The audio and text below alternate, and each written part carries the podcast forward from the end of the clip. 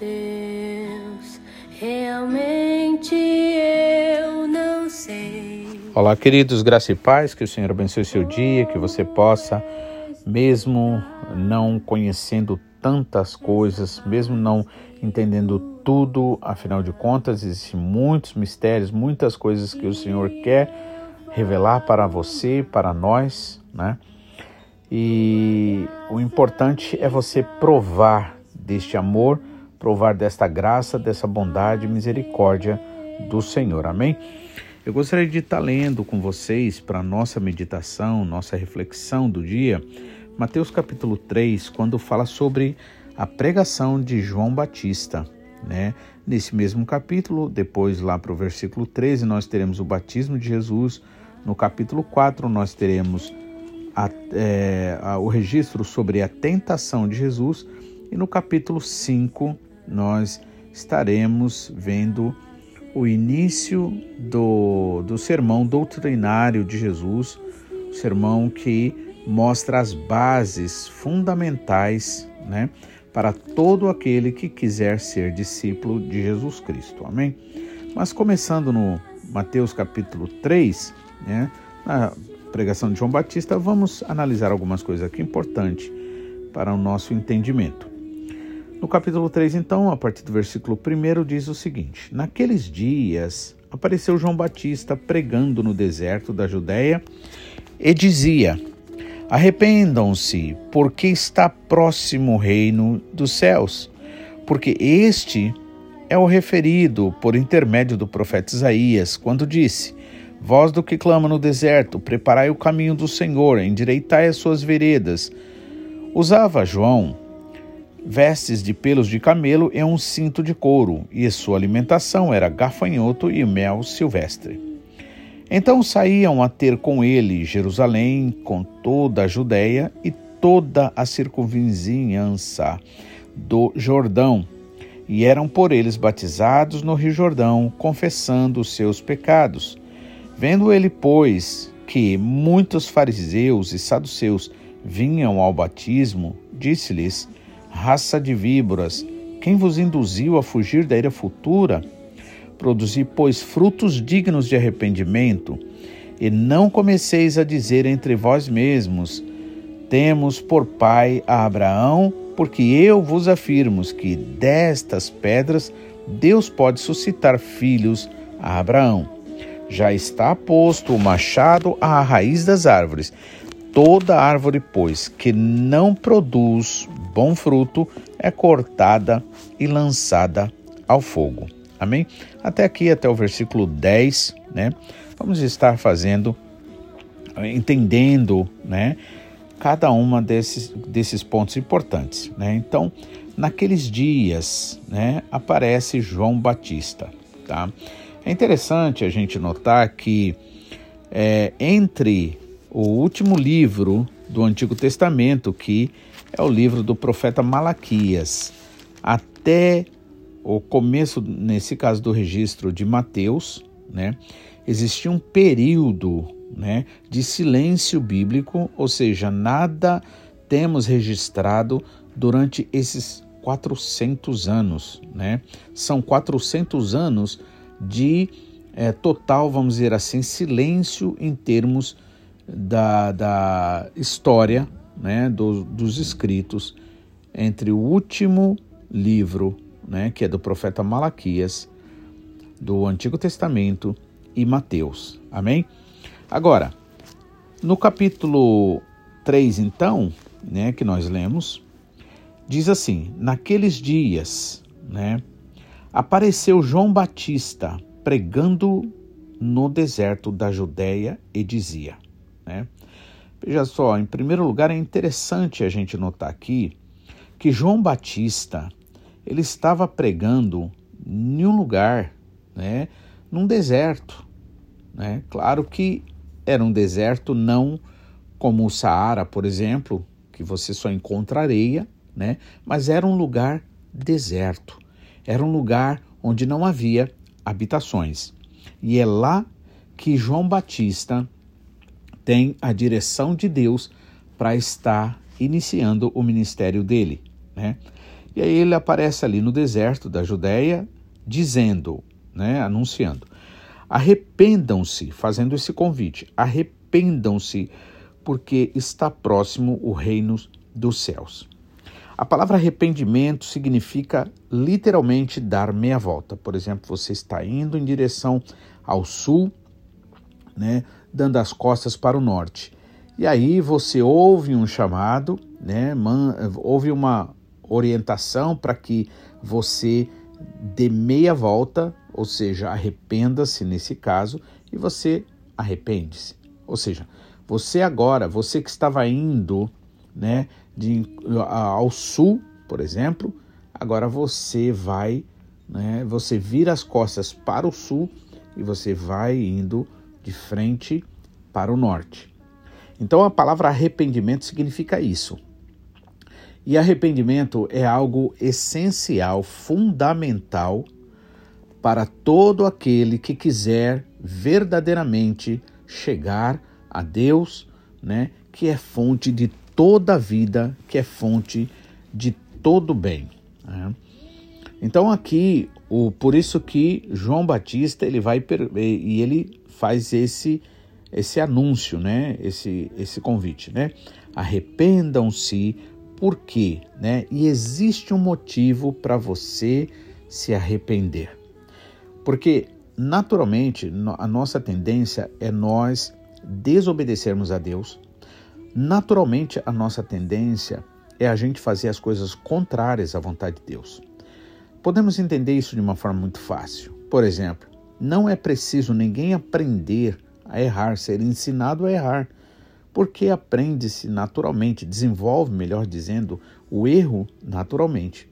Mas para fazer alguma coisa certa, nós precisamos né, realmente nos dispor né, e querer, nesse caso, aprender. Por isso, naturalmente, a nossa tendência natural é nós estarmos indo contrário né, ao Senhor, contrário à vontade de Deus. Por isso, a necessidade de arrepender-se. Né? E aí eu gostaria que você fizesse uma análise em relação a isso, um autoexame em relação a isso. Dentro da sua análise em relação à sua vida, como é que está a sua vida com Deus? Será que você realmente está indo, né, buscando ao Senhor a favor de Deus, dentro da vontade de Deus, interessado nas coisas do Senhor, buscando verdadeiramente aprender a viver de acordo com a palavra de Deus? Ou você está simplesmente vivendo aquilo que o mundo te oferece? Né? Naturalmente, a, a, a gente pensa que o mundo real é esse que a gente enfrenta todo dia, né? através do trabalho, através do dinheiro, através das compras, através da comida natural, através das coisas né, tão comuns. Né? Quantos de nós entende que isto é o mundo real? E quando se trata das coisas de Deus, da palavra de Deus, né, a maioria das pessoas tende a questionar. Mas é preciso né, nós reconhecermos que nós nos distanciamos do Senhor naturalmente se nós vivermos segundo os nossos instintos, se vivermos segundo as nossas ideias e emoções e sentimentos. Por isso é preciso ouvir a palavra de Deus. Sem ouvir a palavra de Deus, né, a mensagem do Senhor, não tem como a gente se arrepender. Por isso que João Batista aqui ele chamava ao arrependimento. Arrependam-se, porque está próximo o reino dos céus e tem uma razão para isso. Qual é a razão? Exatamente que se você quiser viver, né, a vida que Jesus Cristo conquistou para você na cruz do Calvário, vida eterna, salvação verdadeira, então é necessário nós nos arrependermos, ou seja, nós darmos meia volta e nos voltarmos para o Senhor, dando as costas, nesse caso, para o mundo com as suas propostas. Né? O que não quer dizer que nós não vamos trabalhar, que nós não vamos viver uma vida comum, mas vai o, o, o, o significado é nós não vamos considerar isso tão importante na nossa vida ao ponto de desprezarmos ao Senhor, porque Jesus Cristo falou que não pode se a servir a dois senhores, ou vai amar a um e odiar o outro, ou se, se virar a um e dar as costas para o outro. Amém? Então é necessário arrependimento, porque está próximo o reino dos céus, né? E aí é uma coisa que eu acho muito interessante. O reino de Deus está próximo, ele não está longe, né? Esse reino de Deus, né, que contém a verdadeira alegria, a felicidade, a paz, né? E é o sentido para a nossa vida aqui no planeta Terra, ele é encontrado não distante, mas pertinho de você. Por quê? Porque o reino de Deus está entre vós. Amém? Está próximo de vós. Versículo 3 diz assim: porque aí falando agora em relação a João Batista, né? Este, né, João Batista, é o que foi né, referido por intermédio do profeta Isaías, através do profeta Isaías. Quando o profeta Isaías ele falou uma profecia dizendo que havia uma voz que clamava no deserto, e essa voz, nesse caso, seria o João Batista, né? Clamando no deserto, dizendo: Preparai o caminho do Senhor e endireitai as suas veredas, né? E agora João Batista, olha só como ele era diferente. Versículo 4: Usava João Batista vestes de pelos de camelo e um cinto de couro, né? e sua alimentação era gafanhotos e mel silvestre. Ou seja, ele era uma pessoa que, na verdade, ele vivia de uma forma diferente, uma forma diferenciada, né? E Jesus, certa vez, falou sobre isso, porque os fariseus e os saduceus, que eram grupos de religiosos ultraconservadores, né, é, ultralegalistas, que achavam que iam conquistar a Deus através né, da, das exigências da lei, Jesus falou né, que eles criticavam João Batista por João Batista ter um estilo bem, vamos dizer assim, natural, né? E também criticavam a Jesus Cristo porque Jesus Cristo comia né, com os pecadores. Ou seja, aqueles fariseus, aqueles religiosos, eles sempre, sempre estavam é, cheios de crítica, cheios de condenação, olhar de maldade, pensamento mal, né? E por isso nada de bom saía da boca deles. E aí João Batista ele veio de um jeito totalmente que, se alguém quisesse aceitar a mensagem dele, teria que ignorar aquela aparência natural dele. Né? Então, saíam a ter com ele né, Jerusalém, toda a Judéia e toda a circunvizinhança de, do Jordão, e eram por ele, por João Batista, batizados no Rio Jordão, confessando os seus pecados. Amém? Então veja, muitas vezes, para você realmente ouvir né, aquilo que Deus tem para te falar, você vai precisar afinar o teu ouvido, né, é, para que você possa ignorar todas as outras coisas que muitas vezes vão querer te impedir de ouvir o Senhor falar. Porque Deus é livre para falar e Ele usa quem Ele quiser né, do jeito que ele quiser, a hora que ele quiser. Ele é livre e ele tem poder e tem autoridade para isso. Portanto, muitas vezes nós precisamos parar, aquietar-nos para nós ouvirmos o que o Senhor tem para falar, né? Porque se nós começarmos a olhar esse problema, aquele, aquela situação, a gente não vai ouvir Deus falar, né? Então, ali, né, vinham todos ali, né, o pessoal de Jerusalém, de toda a Judéia, de toda a circunvizinhança né, do Jordão, e eram por eles batizados no Rio Jordão, fazendo o que? Confessando os seus pecados. E aqui é importante você entender que a palavra confessar não significa especificamente falar o que fez ou deixou de fazer, mas significa admitir, né? igual nos noticiários o homem admitiu ou o homem confessou o crime, ou seja, ele admitiu o crime. Então era assim: vinham eles para ser batizados, confessando os seus pecados. E outro ponto muito importante aqui: não existe também arrependimento sem confissão de pecado, ou seja, sem nós realmente é, é, confessarmos, ou seja, admitir que somos pecadores. Inclusive, na carta de João, ele diz o seguinte: que aquele que disser que não tem pecado é mentiroso e a verdade não está nele.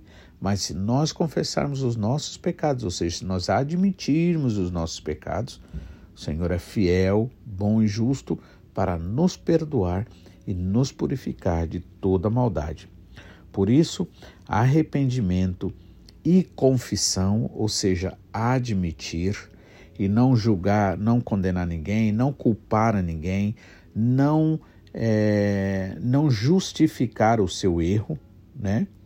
Então, arrependimento e confissão de pecados, nesse caso de erros, eles andam junto. Um não existe sem o outro. E aí, agora só que João Batista vê agora uma turma que está vindo né, para se batizar também. Né? Sempre existe né, aqueles que muitas vezes vão na onda dos outros, aqueles que fazem, mas não porque eles têm consciência da importância, mas para querer se igualar, para não querer ficar diferente de ninguém. Né? E é sobre isso que nós vamos falar na próxima mensagem. Que o Senhor abençoe você, que você possa realmente se voltar ao Senhor pois isso é uma necessidade que nós precisamos fazer todos os dias, já que a coisa mais fácil que tem é a gente se afastar do Senhor, se envolver tanto com esse mundo, com essas coisas, e acabamos por não dar a devida importância ao Senhor e à Sua palavra e à Sua vontade. Que Deus abençoe, que você possa realmente, neste dia, se voltar ao Senhor, adorá-lo em espírito e em verdade e declarar que realmente o Senhor é tudo na sua vida, para a honra e glória do Senhor. Amém? Que Deus abençoe, em nome de Jesus.